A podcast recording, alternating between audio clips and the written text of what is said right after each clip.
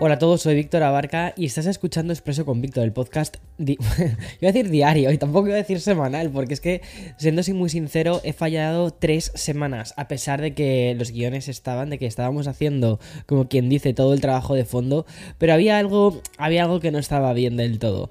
Entonces, lo que voy a hacer en este episodio 151 del Expreso de este año de 2023 va a ser primero hacer una especie de, de compresión, o sea, de descompresión compresión, de contarte un poco qué ha pasado entre las bambalinas. Y segundo, vamos a retomar toda la actualidad tecnológica, pero con un twist. Más que nada porque ya no son anuncios, ya hay muchas de estas cosas que te puedo contar de, de primera mano con mi opinión. Así que vamos al lío.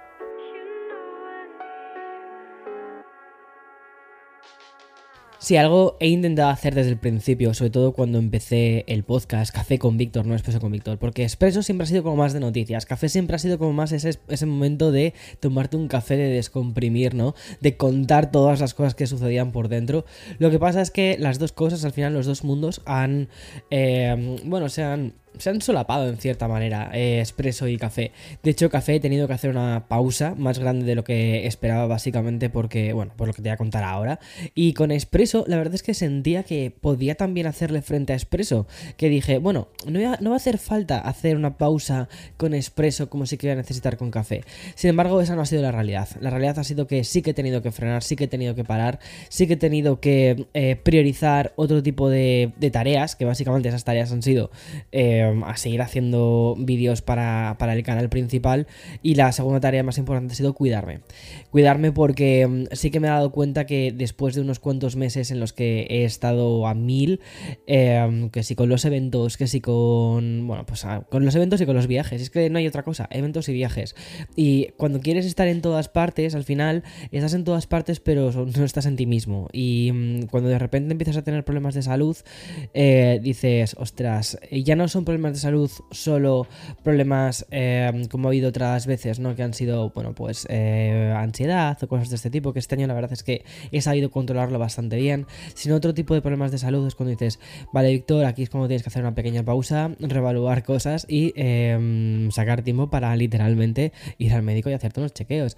Y nada, al final todo, o sea, después de tres semanas de estar un poco pasándolo, mm, pues eso de, oye, ¿qué está pasándome?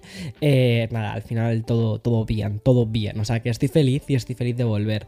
Ahora, em, Café con Víctor, ¿volverá? Sí, volverá, volverá. He decidido que va a volver eh, a principios de año. En 2024, que queda realmente solo un mes o un mes y medio para que empecemos 2024, empezará de nuevo la, nueva temporada de Café con Víctor y seguirá siendo una temporada en vídeo, ¿vale?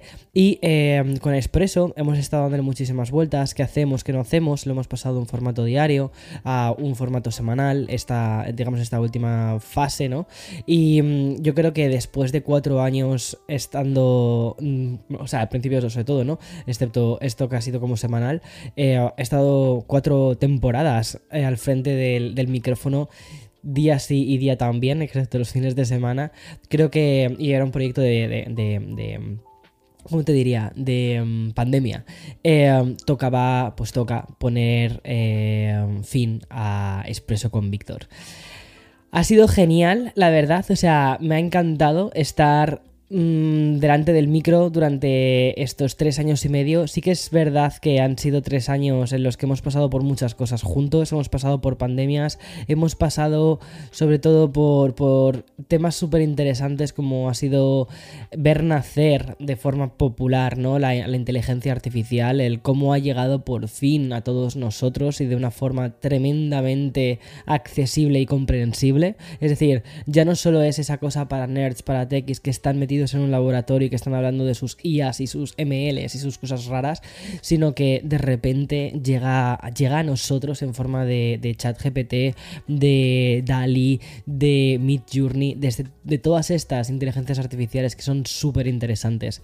Pero, eh, bueno, y también hemos visto cómo eh, el auge y caída de Twitter, cómo pasó de ser Twitter toda la vorágine que si la compra, que no la compran, qué sucede, al final la compra, luego termina muriendo, lo que es el concepto de Twitter como tal y termina siendo una red nueva, X, que sí tiene mm, esencia de Twitter, pero hay muchas cosas que están cambiando y algunas de ellas no están cambiando para mejor.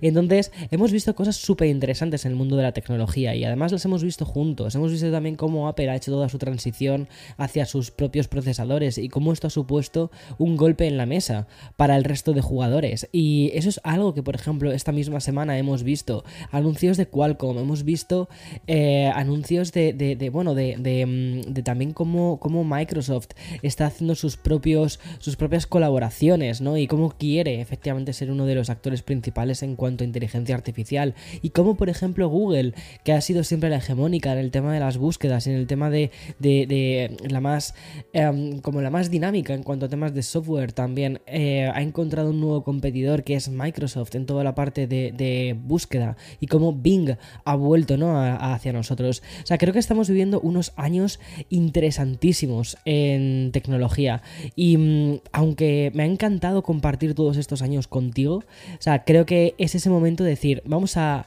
al menos, no lo sé si es un, mm, o sea, un adiós definitivo a, a, Expreso con Víctor. O sea, lo que te diría es que te lo dejes ahí, que te lo guardes en el feed, ¿vale? Porque quizás volvemos en algún otro momento cuando de repente entienda que es otra vez el momento de volver pero ahora mismo sí que sí que entiendo que no es eh, o sea que prefiero dejar cerrar las temporadas cerrar el año eh, como hemos hecho siempre cerrarlo bien. Voy a continuar estas próximas semanas con Expreso hasta finales de noviembre. Ya en diciembre no porque ya es cuando se, o sea, ya terminan digamos todas las cosas. Y, y ya está. Lo que te diría de nuevo es no, no, no quites el feed de Expreso, porque, bueno, o sea, ahora mismo siento que Expreso tiene que parar, tiene que parar. No sé si indefinidamente, ¿vale? Porque yo no soy de, O sea, yo soy una persona como muy de intentar llevar siempre los proyectos hasta el final, pero si sigue estando ahí, sigue habiendo una serie de ganas, eh, tanto por tu parte como por las mías, tanto por tu parte de, escucharme, ¿no? Y por las mías de continuar eh, haciéndolo, pues quizás en algún momento terminemos volviendo. Pero es cierto que ahora mismo, hoy por hoy, siento que eh, el último viernes de noviembre será cuando digamos muchísimas gracias por por, todos estos años que han sido geniales. Pero hoy tenemos un episodio, después de 7 minutos de estar contándote todas estas cosas, porque quería que entendieras, ¿vale? Quería que entendieras lo que, lo que está sucediendo por detrás de, nuestras plataformas de podcast, de Café con Víctor y Expreso con Víctor. Cuidado, y esto, hacer esto no es nada fácil, ¿eh? El decir, oye, quiero priorizar otros proyectos, creo que es el momento de terminar Expreso, cuando Expreso está en uno de sus mejores momentos, ¿vale? Con más de 6.000 descargas por episodio, eh, es, una locura. Y mm, Café con Víctor con 25.000 descargas por episodio. O sea, son, son podcasts que son bastante grandes para, para, lo que se mueven en los podcasts en, español. Pero creo que mm, también es importante saber dónde diriges, ¿no? Y cuáles son tus objetivos y cuáles son tus metas. Ahora mismo es cierto que siento que el episodio de Expreso, pues, eh, tiene que quedar Mm, relegado a, bueno, pues a otro punto. Y, mm, pero no vamos a hablar del pasado, sino vamos a hablar de, de, lo que tenemos por delante. Y es que justo, o sea, y aunque ya estoy locutando este episodio tarde, hemos tenido una semana súper, súper interesante, en el que hemos tenido nuevos procesadores por parte de Apple. Fui a la presentación, eh, pude ver todas las cosas, pude ver los productos y fue una presentación súper interesante que se hizo justo el día 30 de octubre y en el que se presentaron mm, además muy, muy curioso cómo se hicieron, se presentaron los nuevos procesadores M3 para los nuevos MacBook Pro y también para los iMac. Y además no solo se presentaron los M3 y ya está, sino que se presentó toda la familia de M3, el M3 Pro y el M3 Max. Fue una eh, presentación que se llamaba Scary Fast, así como haciendo alusión un poquito al tema de, Halloween. Y mm, como te digo, ¿vale? Nos trajo estos nuevos procesadores M3, además de los nuevos MacBook Pro y un renovado iMac. Solo por dentro porque por fuera no. Vamos a ir por partes. Y es que, en primer lugar, creo que tenemos que hablar de estos chips. Y es que el M3, que empezará progresivamente a sustituir los chips actuales, viene con 25.000 millones de transistores y cuenta con una GPU de 10 núcleos y una CPU de 8 núcleos. Y en este caso vale 4 de rendimiento y 8 de eficiencia. Uy, perdona, 4 de rendimiento y 4 de eficiencia. En total, como te digo, 8. Además, pueden configurarse hasta los 24 GB de memoria unificada. Esa ha sido eh, la configuración que he tenido la, la de 24 GB de memoria unificada ha sido la que he tenido para hacer la, review del, mm, iMac. El iMac lo he hecho sobre, sobre el de sobre, el M3 con 24 GB de memoria unificada, que es una, es una pasada, ¿vale? Obviamente, además, Apple también ha acompañado a este M3 con una familia de modelos superiores. Por ejemplo, el M3 Pro, que tiene 37.000 millones de transistores y que además presume de una GPU de 18 núcleos y 36 GB de memoria unificada y una CPU de 12 núcleos, como te decía, ¿no? Y ya por último, quiero hablarte del M3 Max, que es con el que estoy probando, con el que estoy haciendo ahora la review del, del MacBook Pro que este, atención, ¿vale? Tiene 92 mil millones de transistores. Es un chip de 3 nanómetros, es una cosa que en tecnología es una locura. Y sobre todo, o sea, ya se han hecho eh, chips de 3 nanómetros, pero para temas de ordenadores no es tan habitual y además que Apple tenga la fuerza de poder meter esa tecnología de una forma tan, tan, tan masiva cuando la industria todavía está eh, teniendo problemas en poder Mm, llegar ¿no? con los 5 nanómetros a todo el mundo. O sea, es, es, una locura. Bueno, pues este chip incorpora una GPU de 40 núcleos y admite hasta 128 GB de memoria unificada y dispone de una CPU de 16 núcleos. Eh, la prueba que yo estoy haciendo es con un MacBook Pro M3 Max de, de 64 eh, núcleos de, GPU. O sea, es, no es el, tope, ¿vale? No es el de 128 GB. Yo creo que, sinceramente, el de 128 GB es como para. Es para un tipo de público que, en el cual no soy yo, que es gente que, por ejemplo, necesita hacer trabajos 3D sobre la marcha o que va a tener el, MacBook Pro como único ordenador. Yo es que también tengo el M2 Ultra, eh, que es, de hecho, bueno, con el que estoy haciendo el podcast es un M2 Ultra que ya tiene muchísima, muchísima potencia. Bueno, pero es que escucha, porque según Apple, el M3 dispone de, una que es hasta un 35% más rápido que el ya lejano M1 y hasta un 20% más rápido que mm, el actual M2. Bueno, que el actual o el pasado, porque se ha quedado ya como hace dos semanas. Y para comprobarlo, primero vamos a tener que disfrutar de los siguientes dispositivos que Apple anunció en este mismo em, evento de presentación del M3. Y aquí es donde entran con muchísima fuerza los Mac Apple presentó un modelo más básico de 14 pulgadas que obviamente incorpora el chip M3. Se llama MacBook Pro M3 a secas de 14 pulgadas y se presume como una especie de portátil perfecto para mm, combinar rendimiento laboral, pero también tareas diarias y juegos. Y sobre todo sustituye el modelo de 13 pulgadas que dice también adiós al Touch Bar. Y también por fin ya tenemos, digamos, una, un lineup de productos de Apple con todo este nuevo diseño. Porque siempre el MacBook Pro de 13 que se mantuvo hasta el M2 siempre era como, mm, ya, pero es que este, este MacBook tiene un diseño ya completamente anacrónico. No va con, no va con la línea de diseño del resto de, productos. Que me gustaba, ¿eh? O sea, o sea me parecía mono, me parecía un diseño muy mono. Aunque el touch bar em, bueno, nosotros todavía tenemos el, el, MacBook Pro de 2019, el de 16, el de 16 no, el de 15, sí, el de 16 pulgadas, sí, eh, que viene con el, con el Touch Bar, que era mi antiguo ordenador, mi antiguo MacBook Pro, con el i9 y ahora lo utiliza Eloy para sus cosas. Bueno, pues eh, el Touch Bar tiene sus cosas muy positivas, ¿vale? Tiene sus cosas muy positivas, pero una cosa que no tenía positiva era el tema de la reparabilidad. Y es que, por ejemplo, si tenías un problema de, de teclado, creo que era, o sea, era una locura porque tenían que también quitar el Touch Bar, bueno, ahí era un problema a nivel de diseño porque para quitar una pieza tenía que desmontar básicamente el ordenador completo. Bueno, pues más allá de este modelo básico, Apple también ha presentado el MacBook Pro en una, versión de 14 y una versión de 16 pulgadas, pero en este, cap, en este caso evitado, eh, evitados, eh, han incorporado eh, procesadores M3 Pro y M3 Max. Y aunque mantienen el diseño y hasta la disposición de puertos que ya conocíamos como, como novedad, ¿vale? Nos llega un nuevo color, que es el color negro espacial. De hecho, en términos de diseño, los modelos con M3 Pro y M3 Max están disponibles en color plata, mientras que el MacBook Pro de 14 pulgadas con M3 solo está disponible en plata y en gris espacial. ¿Vale? Es decir, los que llevan M3 Pro M3 Max en plata y en negro espacial. El que lleva M3 y ya está, en plata y en gris espacial. Bueno, tampoco es que sea OMG, ¿vale? Se nota, se nota que es más oscuro, pero bueno.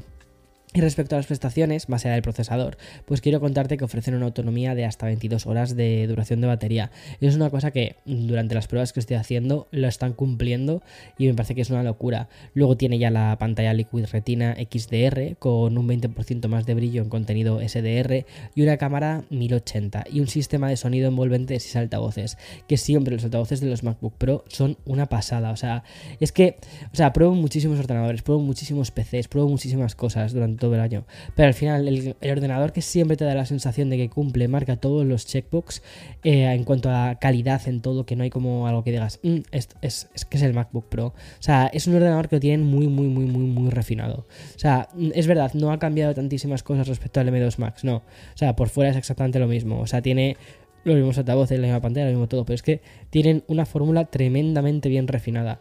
Bueno, y respecto a las prestaciones, ¿no? Como te decía, em, más allá de, los altavoces y demás, quiero contarte cuándo va a estar disponible. Ya está disponible, ¿vale? Porque cuando hice el, podcast, es verdad, o sea, cuando se presentaron, pues eh, justo era, mm, fue el 30 de octubre y ya estamos en noviembre y se, o sea, y se lanzaron el 17 de noviembre.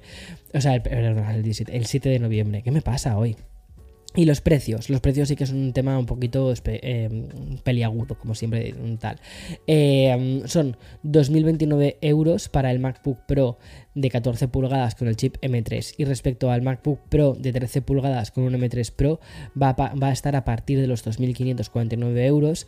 Y por último el modelo de 14 pulgadas MacBook Pro con M3 Max va a salir por 4.049 euros o 4.299 en el caso de optar por el de 16 pulgadas. Wow vale y vamos ya con las últimas con, con la última presentación que hizo Apple en el evento que cerró octubre. Y es que aquí es cuando tenemos tenemos que hablar del iMac de 24 pulgadas, que ha sido actualizado con el M3 para poder ofrecer el doble de velocidad que la generación anterior. Aquí además hablamos de un dispositivo que incluye una pantalla retina 4,5K para, ofrecer más de mil millones de colores. Y respecto al M3 del iMac, pues Apple habló de una CPU de 8 núcleos, una GPU de hasta 10 núcleos, la cual admite hasta 24 GB de memoria unificada, que esa ha sido la que he probado, y el procesador Neural Engine de 16 núcleos. Y luego el iMac de 24 pulgadas con chip M3 también va a estar disponible para reservar y ya y estará en tiendas, como te decía, iba a estar en tiendas a partir del día 7 de noviembre, o sea que ya lo tienes. Y en este caso los precios van a comenzar en los 1.619 euros para el modelo eh, con GPU de 8 núcleos y van a alcanzar los 1849 euros para el modelo de, GPU de 10 núcleos. Y me preguntarás, Víctor, ¿no hace demasiado tiempo que lanzaron la generación M2, sobre todo los, el M2 Max, y, o sea, el M2 Pro, perdona, y el M2 Max fueron presentados en los MacBook Pro en, enero del 2023? O sea, no han pasado ni 9 meses o 10 meses y ya están lanzando el siguiente. Vale, lo que parece ser que, he leído, esto lo, lo pone en la newsletter de Bloomberg, era que em, la presentación de los M2 Max y M2 Pro se hizo más tarde de lo que esperaban. Apple parece ser que entre sus planes está en lanzar las actualizaciones de los dispositivos justo ahora, en otoño. Y em, el año pasado por temas de suministros no pudieron eh, sacar los, los, productos a tiempo. Entonces decidieron retrasar la presentación de estos ordenadores justo para enero. ¿Qué ha sucedido? Que este año, en lugar de decir qué hacemos, mantenemos ese retraso y hacemos que cada 12 meses se actualicen, bueno, pues entonces lo que han decidido ha sido, ok, mira, ya tenemos listos los M3 porque estaban, era como otra línea de producción completamente diferente, porque era otro fabricante, otro tal, o sea, eh, se los estaba haciendo otra fábrica. Eh, tenían ya todo más o menos preparado y entonces han decidido decir, mira, salimos con esto, eh, efectivamente va a ser una generación corta la del, M, la del M2 eh, Max y la del M2 Pro, pero chico, pues es lo que hay y así lo que hacemos es ir pillando carrerilla con, esto y vamos sacando actualizaciones pues como en los tiempos que se han debido de marcar, ¿no? En, en, X, en X años. Bueno, me parece curioso, interesante y un, una forma de meterse muchísima caña, pero bueno. Y ojo, ¿vale? Porque la presentación de Scary Fast, la de Apple, no ha sido la única noticia relacionada con Apple durante esa semana. Y es que eh, también hemos conocido el informe de resultados trimestrales de la compañía, que llegó justo al día siguiente. Entonces, ¿cómo le está yendo a Apple a nivel de números? Bueno, pues si nos, si nos centramos en la versión oficial de Apple, encontramos que la compañía habría batido el récord para el iPhone de ingresos trimestrales de septiembre. O sea, el iPhone 15 ha funcionado increíble. Y mayor aún sería el récord de servicios, ya que mm, en este caso hablamos del mejor trimestre de la historia. Y no solo relacionado con septiembre. Sin embargo, los datos de Apple tienen también una cara B. Y es que la compañía es verdad que ha registrado un beneficio trimestral de 22.956 millones de dólares, lo que supone un incremento del 10,8% en comparación al, al año anterior. Por lo contrario, ¿vale? Las ventas netas se han reducido reducido un 1%, quedándose los 89.498 millones de dólares. Como te decía, una de las buenas noticias para la empresa fue la de sus ingresos por servicios que aumentaron en un 16% en comparación con el año anterior, llegando a los, atención, eh, 22.310 millones de dólares. Y esto incluye parte de los 19.000 millones que Google paga cada año por ser el motor de búsqueda predeterminado en, en el navegador. Y mm, esta asociación ha sido clave para el crecimiento de los ingresos de la empresa en la parte del, área de servicios. Esta disparidad se debe a que las ventas del iPhone han vuelto a crecer, en este caso un 2%, un incremento que han podido equilibrar ¿vale? la bajada de las ventas de otros dispositivos de Apple, como por ejemplo los Mac o por ejemplo los, los wearables. También el, el iPad ha bajado, el Apple Watch ha bajado. Y de hecho, Apple esperaba ventas del Mac por valor de 8.630 millones y se ha quedado en en 7.610 millones. O sea, eh, sí que hay una disparidad de, de 1.000 millones. Con estas cifras encontramos que Apple ha reducido tanto los ingresos como las ganancias, pero gracias al impulso de su, de su producto estrella, el iPhone, pues en Cupertino aún tienen bastantes motivos para celebrar. Pero cuidado, yo creo que no se puede poner todos los huevos en la misma canasta. Y en la canasta del iPhone me parece que es un poco peligroso poner todo. Bueno, y de Apple pasamos a Samsung, porque la compañía de Corea ha presentado esta semana un teléfono que básicamente es como viajar al pasado. Y es que me estoy refiriendo al, Galaxy Z Flip 5 Retro, que es un smartphone que es una especie de tributo al clásico teléfono plegable, el SGH E700, un teléfono que Samsung lanzó hace exactamente 20 años, en el 2023, flipas. Bueno, pues básicamente el antiguo SGH E700 fue conocido y muy, muy popular porque Samsung incluyó la primera antena integrada en sus teléfonos móviles. Además, esa mítica combinación de colores, el azul índigo y plateado, se volvió muy icónica, ya que, ya que mm, el teléfono además eh, despachó como unos 10 millones de unidades, una, una, locura. Y la esencia de todas estas características es que la compañía ha querido plasmar en su nuevo Galaxy Z Flip 5 Retro y lo hace más allá de la estética, porque Samsung también ha incluido en el widget del reloj de la pantalla unos gráficos de píxeles muy parecidos y que recuerdan a los de ese teléfono icónico hace 20 años. Otro claro homenaje ¿no? a ese modelo antiguo. Me gusta sinceramente cuando las compañías hacen este tipo de, de alusiones ¿no? a su o metareferencias a sí mismos. Eso me gusta. Respecto a las prestaciones, pues aquí ya encontramos una pantalla principal, la Dynamic AMOLED 2X de 6,7 pulgadas con una resolución Full HD Plus de 120 Hz y una pantalla externa de que es Super AMOLED de 3,4 pulgadas y 60 Hz de refresco. Y en cuanto al procesador, la versión retro cuenta con un Snapdragon 8 generación 2 y por su parte en el apartado fotográfico se divide en una doble cámara principal de 12 megapíxeles y una cámara frontal de 10 la llegada del Galaxy Z Flip 5 Retro va a estar acompañada de una serie de elementos coleccionables como de accesorios, incluyendo por ejemplo tres tarjetas eh, Flipsuit de distintos logotipos de Samsung a lo largo de su historia, un estuche y una tarjeta de colección con un número de serie único. Y por cierto, eh, este Galaxy Z Flip 5 Retro va a estar disponible en una edición muy limitada desde ya en países como obviamente Corea del Sur, Reino Unido, Francia, Alemania, España, Australia, pero no va a llegar a Estados Unidos. Bueno, y hablamos de inteligencia artificial, y es que esta semana hemos tenido en el Reino Unido lo que se ha conocido como la cumbre sobre la seguridad eh, de la inteligencia artificial. Es decir, una reunión que ha juntado a gobiernos y a las Big Tech que dominan esta tecnología. Y cuando digo Big Tech me estoy refiriendo a que OpenAI, Google, Microsoft, Meta, además de otras compañías como XAI y, mm, y Anthropic, estuvieron muy presentes y todas han querido unir fuerzas para crear un consenso y una colaboración con los gobiernos que se transformará en pruebas rigurosas sobre los nuevos modelos de inteligencia artificial. A día de hoy, lo que buscamos es reducir los riesgos que puedan surgir de una tecnología que, lo queramos o no, también tiene su vertiente peligrosa. Por ejemplo, algunos de los casos que se han tratado en esta cumbre mundial han girado en torno a la clonación de personas y también a la identidad, la conducción autónoma o las campañas de desinformación. O sea, muy curioso, ¿verdad? Muy, muy interesante, me hubiera encantado haber visto eso.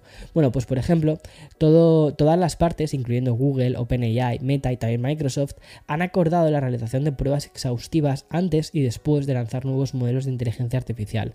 Por su parte, el gobierno británico ha anunciado la creación de un nuevo centro global de pruebas con sede en Reino Unido y que va a servir para la evaluación continua de los riesgos sobre la IA.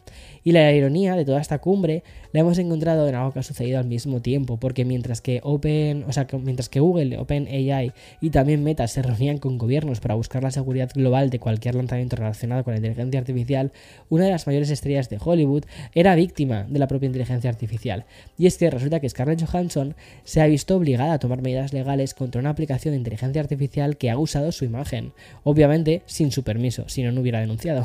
Y es que esta demanda está dirigida a un desarrollador que lanzó un anuncio de 22 segundos en el que se, en el que se, eh, se promocionaba ¿no?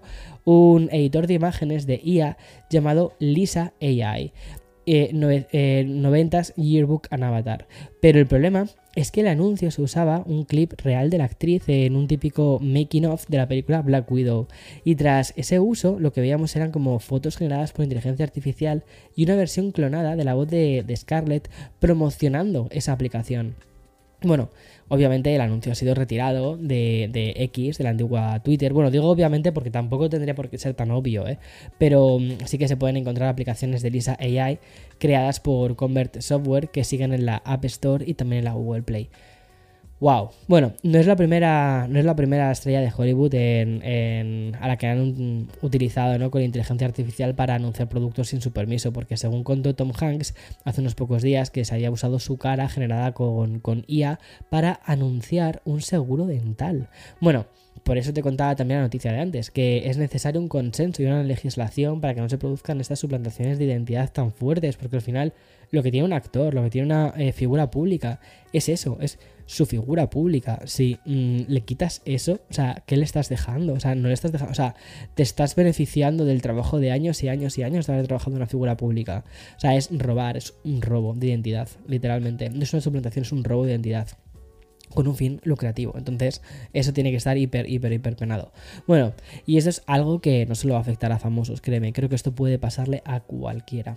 Y cierro el bloque dedicado a la inteligencia artificial con el lanzamiento de una nueva aplicación, una nueva actualización de Windows 11. Y es que la versión 23H2 sí que va a poner a disposición de más usuarios Copilot AI. Y digo esto porque es verdad que los pasados, o sea, porque el pasado 26 de septiembre Microsoft anunció algo parecido.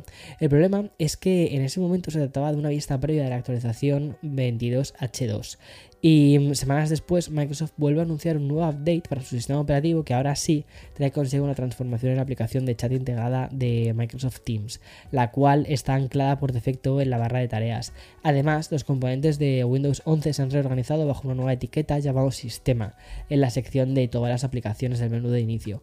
Y se ha creado una nueva página en la app de configuración dedicada a estos elementos. Para obtener esta actualización, lo único que tienes que ir es a, a la parte de Windows Update y y ya está, ya lo tendrías.